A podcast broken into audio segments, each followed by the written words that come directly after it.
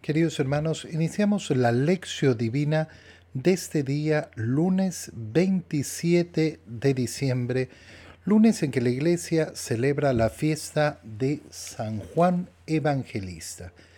Por la señal de la Santa Cruz de nuestros enemigos, líbranos, Señor Dios nuestro, en el nombre del Padre y del Hijo y del Espíritu Santo. Amén. Señor mío y Dios mío, creo firmemente que estás aquí, que me ves, que me oyes te adoro con profunda reverencia, te pido perdón de mis pecados y gracia para hacer con fruto este tiempo de lección divina. Madre mía Inmaculada, San José, mi Padre y Señor, Ángel de mi guarda, interceded por mí. Estamos dentro de la octava de Navidad, los primeros ocho días de este tiempo de Navidad. Hemos celebrado esa solemnidad maravillosa de la Natividad de nuestro Señor y Ahora, al iniciar esa octava, tenemos tres días verdaderamente maravillosos. El día de ayer, mm, como cayó domingo, no celebramos la fiesta correspondiente, que es la de eh, San Esteban, el protomártir, el primer mártir de la iglesia. Es un poco extraño de pensar, después de la Navidad inmediatamente celebramos al primer mártir, pero claro, es una idea sublime, preciosa. Ese niño que ha nacido, si yo lo sé reconocer como lo que es, mi Dios y mi Salvador, tengo que estar dispuesto a dar la vida por Él. Al día siguiente, el día de hoy, día 27 de diciembre, celebramos la fiesta de San Juan Evangelista. Y claro, justamente en este inicio de la octava de Navidad celebramos a ese evangelista que es el que más alto, el que más sublimemente nos ha explicado en qué consiste la encarnación del verbo de Dios lo maravilloso que es efectivamente que ese verbo se haya encarnado. El día de mañana celebraremos a los santos inocentes. Entonces, para el día de hoy, la Iglesia nos propone la lectura de el, mm, en la primera lectura, la primera carta de San Juan, capítulo 1, versículos 1 al 4. Queridos hermanos, les anunciamos lo que ya existía desde el principio lo que hemos oído y hemos visto con nuestros propios ojos, lo que hemos contemplado y hemos tocado con nuestras propias manos. Nos referimos a aquel que es la palabra de la vida. Esta vida se ha hecho visible y nosotros la hemos visto y somos testigos de ella. Les anunciamos esta vida que es eterna y estaba con el Padre y se nos ha manifestado a nosotros. Les anunciamos pues lo que hemos visto y oído, para que ustedes estén unidos con nosotros y juntos estemos unidos con el Padre y su Hijo Jesucristo. Les escribimos esto para que se alegren y su alegría sea completa. Palabra de Dios. Fíjate cómo inicia esta celebración de la fiesta de San Juan Evangelista. Inicia con esta lectura de la primera carta de San Juan, que es un testimonio bellísimo. Estamos al inicio de la carta de San Juan. Estamos en el capítulo 1, versículos 1 al 4. Y entonces ese saludo, queridos hermanos, les anunciamos lo que ya existía desde el principio. Si tú vas al Evangelio de San Juan, ¿con qué te vas a topar? Justamente con las mismas palabras, en el principio, que son las palabras Génesis. Génesis. La génesis de todo, el origen de todo. San Juan ha querido siempre, cuando habla de Jesucristo, hacernos entender que es el verbo eterno de Dios. Yo puedo reconocer la divinidad de ese niño y llamarlo niño divino, no porque sea un niño divino, ay, qué divino el niño, no, sino porque es Dios, Dios hecho hombre, aquel que existía desde el principio.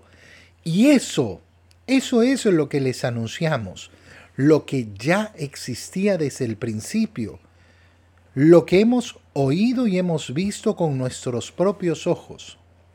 Fíjate la importancia.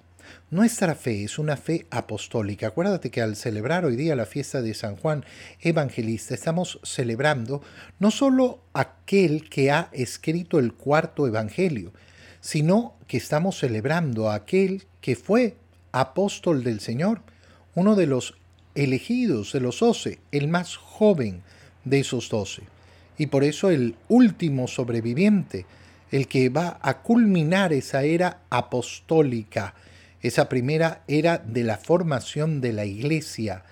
Y el testimonio de los apóstoles es lo que determina nuestra fe. A veces no le damos la importancia que tiene, ¿no? Mi fe es fe apostólica. ¿Qué significa? Significa que yo creo por el testimonio de los apóstoles. Yo no he visto a Jesucristo. No, no lo he tocado, no estuve en Belén. Yo no conviví con él en Nazaret, yo no estuve en ninguno de los poblados donde predicó. Yo no escuché su palabra.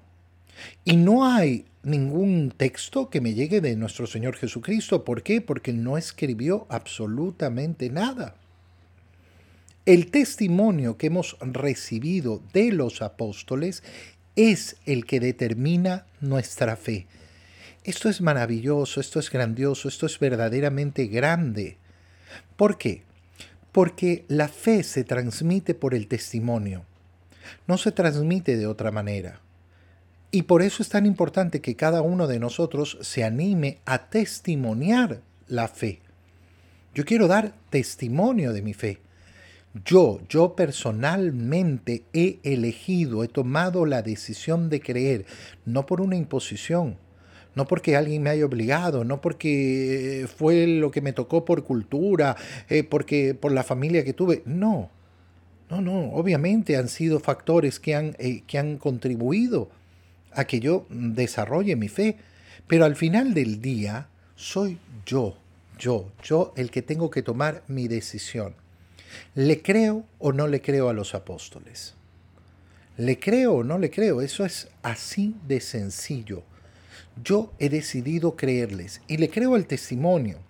¿A qué testimonio le creo? Le creo este testimonio de Juan que me dice que él ha visto, que ha oído, y eso es lo que transmite aquel que existía desde el principio.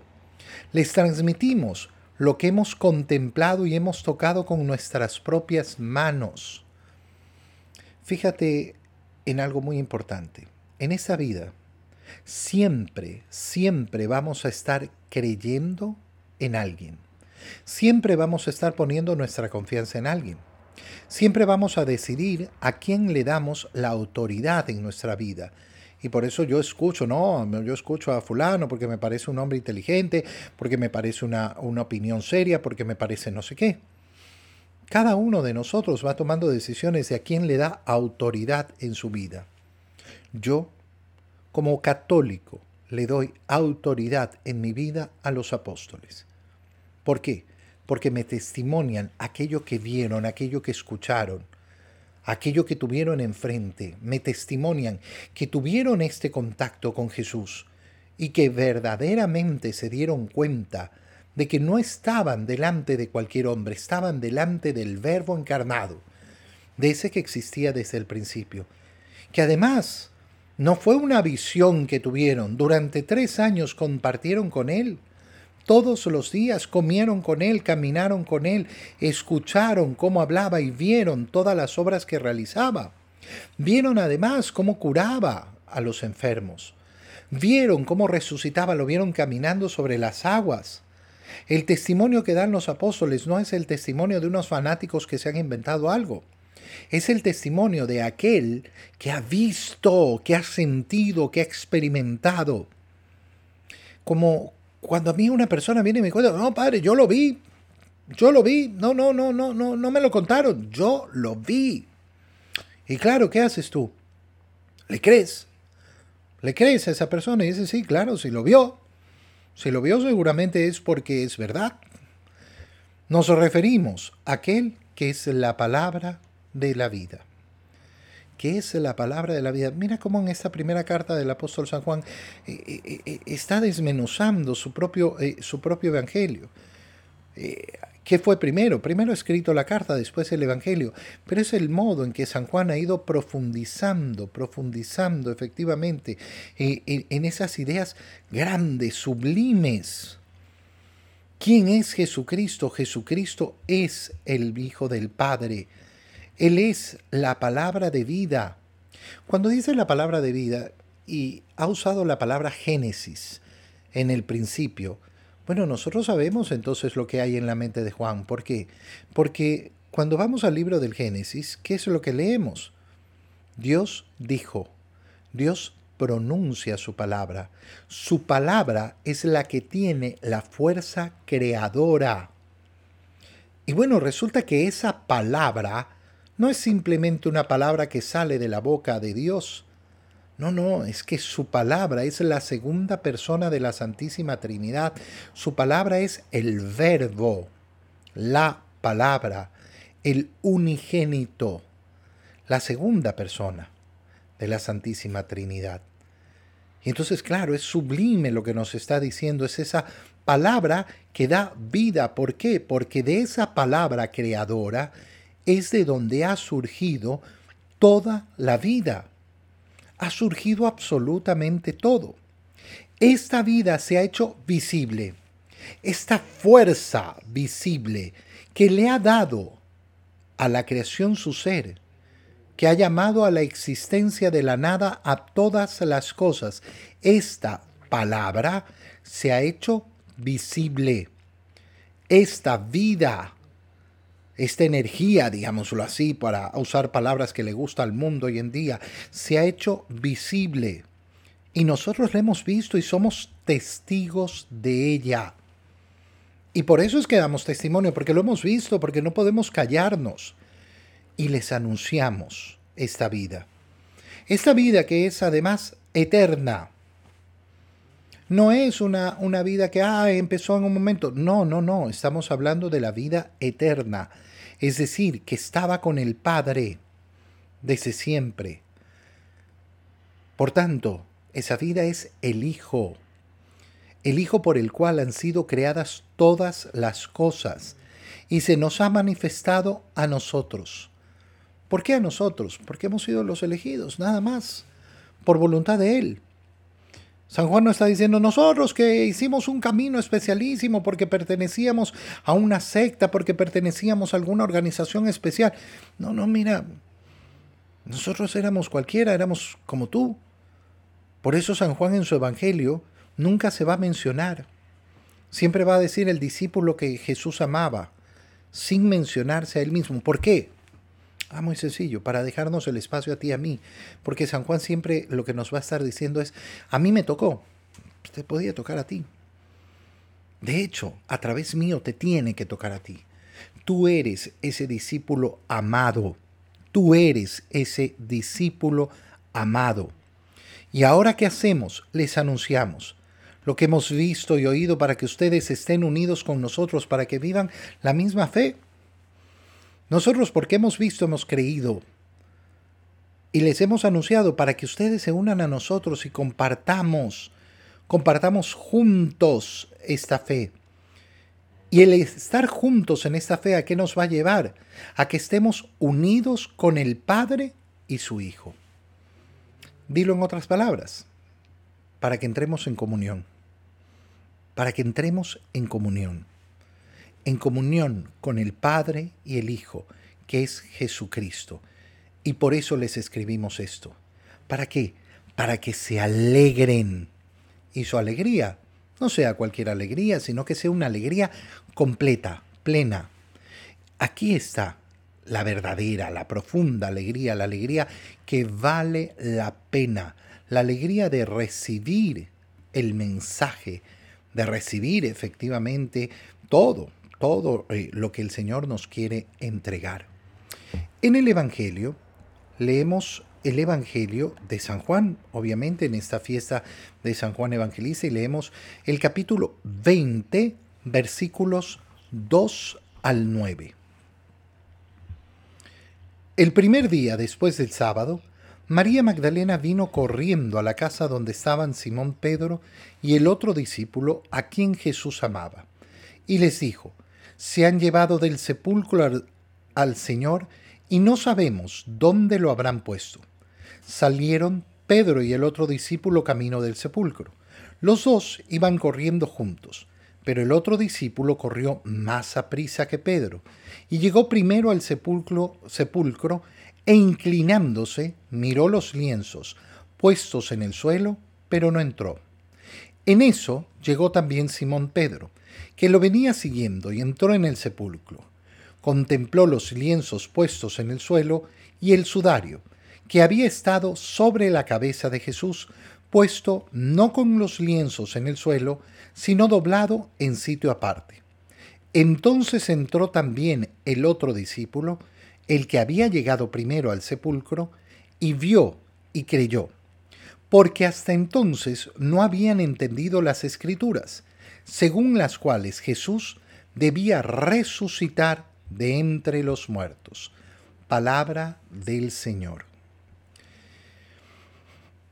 Estamos en el capítulo 20 del Evangelio de San Juan, capítulo en el cual se nos cuenta la resurrección del Señor. Es una escena verdaderamente preciosa y fíjate bien, porque recuerda, estamos en la octava de Navidad, acabamos de celebrar la Natividad de nuestro Señor, acabamos de contemplarlo hecho hombre, acabamos de contemplarlo como lo contempló su madre, como lo contempló San José, su padre el día de su nacimiento, es decir, como un tierno infante.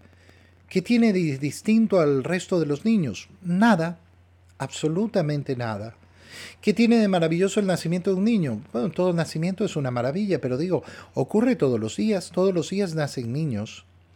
Pero este niño es Dios hecho hombre. E inmediatamente, dos días después de haber celebrado eso, después de haber contemplado a ese Dios hecho hombre, nos dirigimos con la liturgia a contemplar el día de su resurrección en esta fiesta de San Juan Evangelista. ¿Cuál es el día de la resurrección? El primer día después del sábado. El primer día después del sábado. Fíjate qué importante es esto. Los evangelios nos dicen que el primer día después del sábado, el primer día de la semana, es el día en que el Señor resucita. En ese momento todavía ese día no tenía nombre.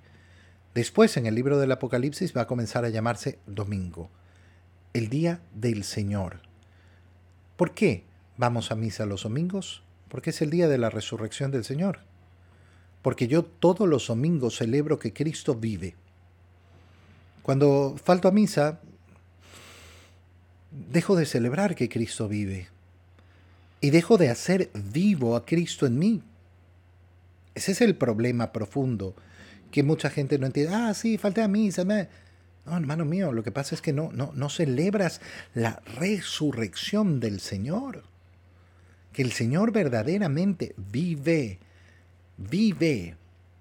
El primer día después del sábado, Llega María Magdalena corriendo a la casa donde estaban Simón Pedro y el otro discípulo a quien Jesús amaba. Ya lo decíamos en la primera lectura, San Juan en su Evangelio nunca, nunca se menciona a sí mismo, pero nosotros sabemos perfectamente que es Él. Y fíjate lo que te decía, como en el Evangelio nos deja ubicarnos a nosotros. El discípulo que Jesús amaba, ese eres tú, ese soy yo para que nos introduzcamos en las escenas del Evangelio, para que las vivamos, para que efectivamente experimentemos esa gracia de estar eh, eh, ahí eh, con nuestro Señor. Se han llevado del sepulcro al Señor y no sabemos dónde lo habrán puesto. En ese momento, María Magdalena, ¿qué, qué ha visto? Ha visto la piedra corrida, y ha visto dentro de la, del sepulcro y no ha encontrado al Señor. No sabe nada más. No tiene idea de nada más. Simplemente es esto. Se han llevado al Señor. No, no sé dónde lo, no sé dónde lo han puesto. Y entonces Simón Pedro y el otro discípulo salieron corriendo camino del sepulcro. Los dos iban corriendo juntos pero el otro discípulo corrió más a prisa. ¿Por qué? Porque San Juan era más joven que San Pedro. Y entonces obviamente en esa juventud le gana. Comienza a correr, a correr, a correr. Pero aquí vemos algo precioso, bellísimo.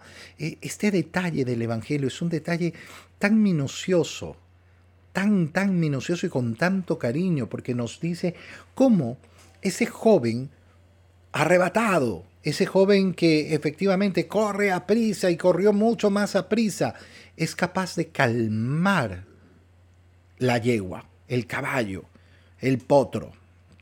Lo calma. ¿Cuándo? Cuando llega al sepulcro. Porque se inclina y mira los lienzos puestos en el suelo, pero no entró. No, lo que pasa es que tenía miedo. No. No entra porque él no va primero. Primero va Pedro. Pedro siempre va primero. La iglesia es jerárquica. Al mundo hoy en día no, no, no, no, no le gusta ni lo entiende, pero la verdad es que siempre hay jerarquía en la vida. La vida es jerárquica. Siempre, siempre tenemos que aprender a reconocer y aprender, y aprender a amar la jerarquía. No, no, es que yo no quiero que nadie me mande, yo no tengo ninguna autoridad en mi vida. Bueno, mira hermano, puedes llenarte de esa fábula y de esa fantasía toda la cabeza, pero al final es mentira. Al final es una mentira, siempre hay una autoridad, siempre hay alguien sobre mí. Y San Juan sabe reconocer esa autoridad, sabe reconocer a Pedro y su autoridad. ¿Y qué es lo que hace? Entonces, espera, espera. Oye, con toda la impaciencia habiendo llegado primero, pero espera, espera tranquilo. Llega también Simón Pedro, que lo venía siguiendo, y entra en el sepulcro y contempla. Y ahora, ¿qué es lo que contempla? El sepulcro está vacío. ¿Qué es lo que hay en el sepulcro? No está el cuerpo de Jesús. Lo que están es los lienzos puestos en el suelo, los lienzos puestos en el suelo, y el sudario que había estado sobre la cabeza, puesto no con los lienzos en el suelo, sino doblado en sitio aparte. Los lienzos son los que cubren todo el cuerpo. Esos han caído en el piso. Y sin embargo, el sudario que cubría la cabeza, la cara, ese está doblado. Fíjate, esta es la escena de la resurrección. Nadie vio a Jesús resucitar. Jesús va a comenzar a aparecerse resucitado, pero nadie vio el momento de la resurrección. Y la primera señal de esta resurrección del Señor es esta, el sepulcro vacío y los lienzos en el suelo y el sudario doblado aparte, colocado en orden, eh, en otro lugar, no junto a los lienzos. Entonces entra también el otro discípulo, el que había llegado primero al sepulcro, vio y creyó. Fíjate en estas dos palabras. Fíjate bien en estas dos palabras. Vio y creyó. ¿Por qué?